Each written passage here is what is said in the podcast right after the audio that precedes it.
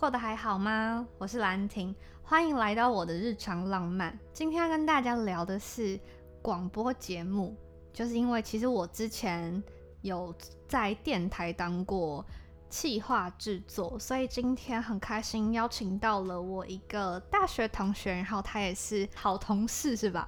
对对对对，好，那欢迎我的好同事、好同学、好朋友永辉。嗨，各位 podcast 的听众朋友，大家好，我是永辉。大家听到永辉声音，我觉得就是他声音很好听，然后很字正腔圆。谢谢夸奖啦。好，直接破题，就因为之前永辉有当过主播。对我一开始是在那个电台，就是担任新闻的晨的晨间主播，后来又当了整点主播，之后有。这个机会就是被主管邀请制作一个早上七点到八点的一个小时的节目，那就是每一天都要邀请一位社会上的人士，然后去分享他们的故事，或者是跟着新闻时事去走。节目类型大概是这样。就永永辉跟我一样，我们两个以前都是节目的企划制作。对，我觉得可能有些朋友不太知道企划制作要。做什么？像我之前是做一个比较偏民生新闻、新闻类别的节目，但是也会讲一些综合类型，可能医疗啊，然后娱乐啊，或是大家关心的一些可能旅游之类，就是很贴近生活的一个节目。其实我们两个节目类型其实当时做的有点类似，对，有点类似，都是可能就是舞台剧啊，或者是电影啊，甚至是一些。呃，社会上的议题我们都会去接触，这样子。对对对，然后听众大概就是偏中年，比较中年。开车啦，因为我们时段，我的是开车时段，因为那时候七点到八点就是大家要上班尖峰时间，所以那个时候我的节目多半都是改开车上班族会听的。然后我的节目的 on 的时间是九点，我觉得我要我要感谢永辉，就是我的我的工作是是永辉介绍给我的。然后我觉得今天想要跟大家聊的就是偏向说哦，那我们在企划制作制作节目的过程当中，有遇过怎么样比较有印象深刻或是有趣的事情？有会你有什么印象深刻的事情？其实我觉得接这个节目就是一件非常有。巨大挑战的事情，因为这个节目当时接的时候是从零开始，嗯，变成是完全是没有任何的交接的状况，等于说我是一个创始元老的那种概念，就是做一个新的节目，就是完全是前无古人后无来者，然后你必须要开拓这个节目该有的强度，跟这个节目该有的就是知名度，你要必须靠主持人跟你自己在幕后帮他操盘这样子，当时是压力蛮大。因为像企划制作，主要就是可能跟主持人一起去想说，哦，我们的节目要怎么样走，就是可能今天要找怎么样来宾，然后我们要嗯仿怎么样的题材，然后结合时事，因为我们都是做新闻类型的节目，所以又会结合到当今大家最关注的议题。没错，然后我自己觉得在这几次我。虽然做了大概将近八个月左右的一个节目的长时间，但有几个印象蛮深刻的，就是真的是拼死拼活约到的来宾，像是之前就是去年的时候呢，有一个 Uber 不是跟计程车司机，就是有一些纷争这样子。对对，然后后来呢，我当时就是想要希望能够让这件事情，就他们完全只开了记者会，但是没有真的接受一个媒体的专访。然后我就想要当第一人，所以我就联络了公关，然后又希望就这个议题进行深度的讨论，所以最后就是有成功的邀请到了 Uber 的总经理，就是来到我们节目上面，然后去谈说 Uber 的立场是什么，然后计程车的立场是什么。便是说我们节目当时候我会设定的方向是我不偏袒任何人，应该说我们就中立客观的方向，我们去讨论这件事情的。可可对性，那等于说就是在这件事情的，因为 Uber 当然会希望是我们能够讲他们的好嘛，但是我觉得就是新闻这种东西就是一定要中立客观，嗯嗯，所以那时候也是跟他的公关就是来回对了题目对了好久，然后最后才得到了一个我们都觉得可以的一个方向，嗯，所以那算是那一次的准备真的是准备了两个多礼拜，因为都要先瞧时间嘛，不可能就是我前一个礼拜约，那下礼拜总经理就孔斌他的东西这么忙，所以都已经大概三四。我现在两三个礼拜吧，才确定敲好这件事情。那应该很有成就感，对不对？就是成就感就这边来的，而且那一次的收听率还不错，虽然有正反的看法，是，但我觉得就是因为有正反看法，代表大家都是关注这件事情的，讨论度也都蛮高的，对，嗯，但是印象蛮深刻。嗯，我觉得像刚刚有会提到，就是。我们这个工作，哦，像是他刚刚提到说，主要有一部分是要敲来宾，然后有一部分我们也要做足功课。比如说，你要怎么样展现你的诚意去邀你的来宾，对。然后还有是我们也要做好功课，做好资料的准备，补充好。充足的资料提供给我们自己的主主持人，对啊，这就是气话，对对对，真的是很难做人的，就是你要面对你的主持人，然后你要要让来宾开心，就是每天都充满挑战，对。但相对来讲，我觉得你就很容易得到成就感，你每天都可以从中获得一些新鲜感。对啊，你也你也有吧？有有有，有啦。像是我自己，因为我们的节目就是，嗯，主持人也是给。气质蛮大的空间，就给制作人跟气质蛮大的空间。然后像是有时候我们节目会做一些音乐类型，可能偏我自己比较擅长的偏独立音乐类型的，然后或是一些唱歌的单元，嗯，我就会做很多功课，可能去查不同的歌啊，然后就从那当中也学很多东西，或是其实。因为我是大四下学期就开始做这份工作，就进职场比较早。以前擅长领域就是艺术跟音乐，其实其他领域我没有什么了解。可是透过在那边在这个电台气质工作大概一年半的时间，然后我觉得我的知识广度变很广，就可能哦等于医疗你也懂一点，可能一些社会观察的事情你也懂一点。觉得自己好像没有这么局限在某一个领域，好奇心也对，因为要观察这个世界的脉动，我觉得就是我们做气质一定要具备的一个能力，我们不能。单纯的只接受我们自己想知道的东西，我们必须要知道这个世界发生什么事情。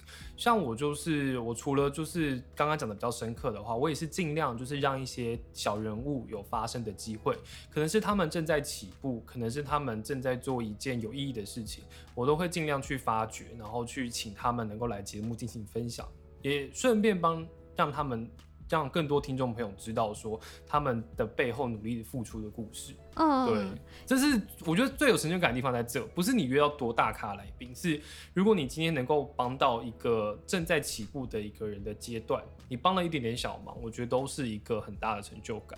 嗯，就是透过广播这种平台，这个媒介，对对，然后传递出我们想说跟觉得该说的话，这其实蛮。我觉得是这份工作让人家觉得有意义的地方。嗯，其实讲到这边，我刚突然分神，因为我会分神的原因是因为，就是我第一节来宾是我的乐手，然后其实因为我现在要的朋友都是很熟的朋友，所以我就会变得很像跟这个人私底下讲话的状态。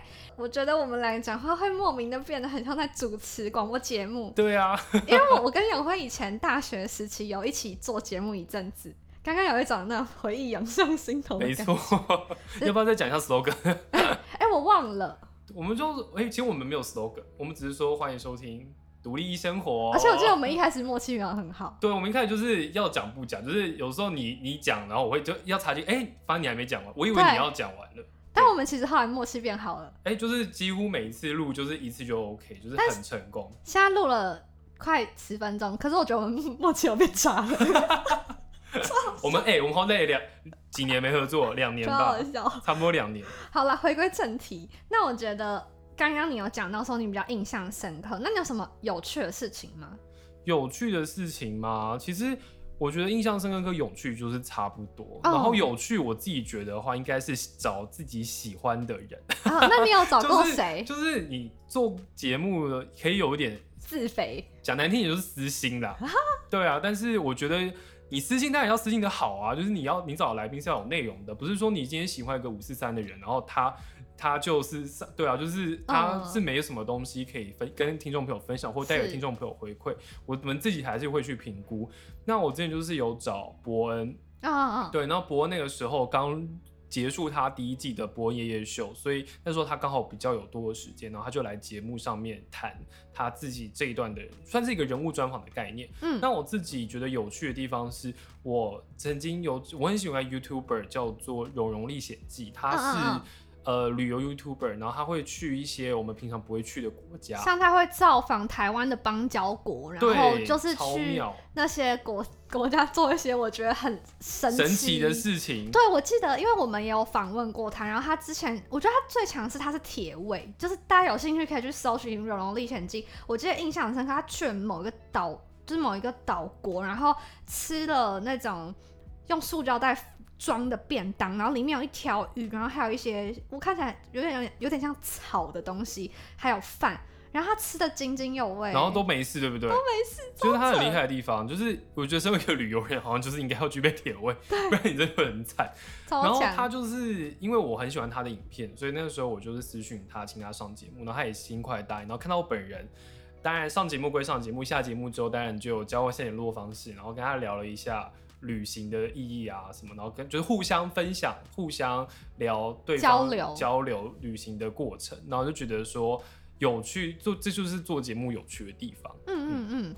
哦，我觉得我可以分享，因为以前我节目就是带状，所谓带状就是呃，我一个礼拜一到五的节目，然后每天两小时，然后我们节目有时候会在当天才决定题目，就是我们节目有一个单元是会做那种。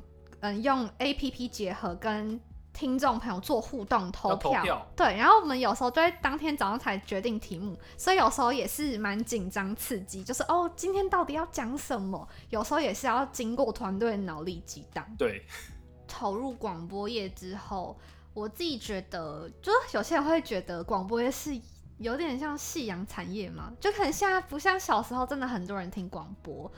那我觉得想要。跟永辉讨论的是，你觉得，比如进了广播业，你觉得现在的趋势，或是现在有没有广播业有怎么样的问题？是哦，你你加入了这个产业有意识到的？其实广播业的问题一直都是它只能听嘛，那不能看。那我自己觉得广播一定要突破，除了就是成立粉丝专业，然后是那个创创办 APP。然后创办 App 可以跟听众朋友做及时的互动之外，那我觉得最直接的效益就是开直播。嗯，这是我们两个节目其实我们都遇到的一个蛮大的改变。后期后期我们节目都有开直播，所以你觉得有开直播是好事吗？其实开直播是好事，因为开直播的话，除了是在 YouTube 或者是说在脸书上面可以做最及时的互动之外，东西可以被留下来。但其实我有抱持比较不一样看法。嗯，我觉得像你讲的那一部分是好的，可是我的感受是有时候有可能会顾此失彼。嗯，例如说，因为真的是隔行如隔山嘛，就比如说在习惯上电视的那些可能来宾，他们可能习惯动作很大，可是我觉得广播重点还是听觉。那有时候他们动作很大，可能就会喷麦。可能就会打到麦，那我觉得就是牺牲听觉啊。嗯，我就会有时候，其实老讲就直接讲真心话，就有时候其实当时会有一点怀疑，就是还我们为了画面好，嗯，然后我们牺牲很多，到最期后期也有图板啊什么会比，就是会有一些那个道具对出来。其实我会，嗯，我觉得没有不好，只是我觉得可以让大家思考是怎么样在。视觉可以完美呈现，同时你听觉也可以完美的顾到，而不是好为了要听那个视觉上很感觉很厉害，感觉很丰富，可是一直会影响到真的用单纯收听的听众。这就是看听众他想要什么。那如果我们听众朋友的话，他想听，那就是用 radio 或者说 app 听。那可是对于有一些喜欢视觉刺激的。的人来讲的话，或许这也是让他一个接触广播的机会。对，我会觉得说，或许这能创造双赢，但我觉得能不会不会有一些，就是你像你刚刚讲的那个，就是喷麦现象，因为有时候喷麦真的不太舒服。对对，所以这些的话，我觉得就是我们气质，的一个责任，我们要跟主持人做好沟通，或者是跟来宾先讲好，就是一个拳头的距离，对对对，那个状况，我觉得都要先先跟他们做事前沟通，甚至是就是甚至是如果节目假设是录制的，那我们也可以透过后置剪辑去做改善。你的意思是说预录？对，如果是预录，有时候我们会把节目先录起来，因为有些来宾他的时间可能没办法配合现场节目。对对对对，像是哎，像我现在做 podcast 嘛，就是有那种 你知道怀旧，就不是真的怀旧的意思，说我可以回去我那个玩很很开心的广播时光、大学时光的感觉。